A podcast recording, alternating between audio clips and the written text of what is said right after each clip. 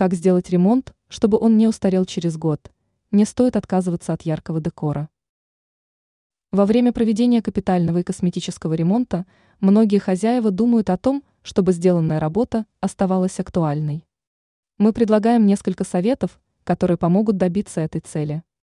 Чтобы ремонт был актуален и через год, послушайте мнение специалиста. Обратите внимание на рекомендации эксперта сетевого издания «Белновости» и дизайнера интерьера Юлии Тычина. О каких рекомендациях идет речь? Вот несколько советов. Эргономика. Важно создавать оптимальные условия жизни в помещении. Нейтральная база и яркие акценты.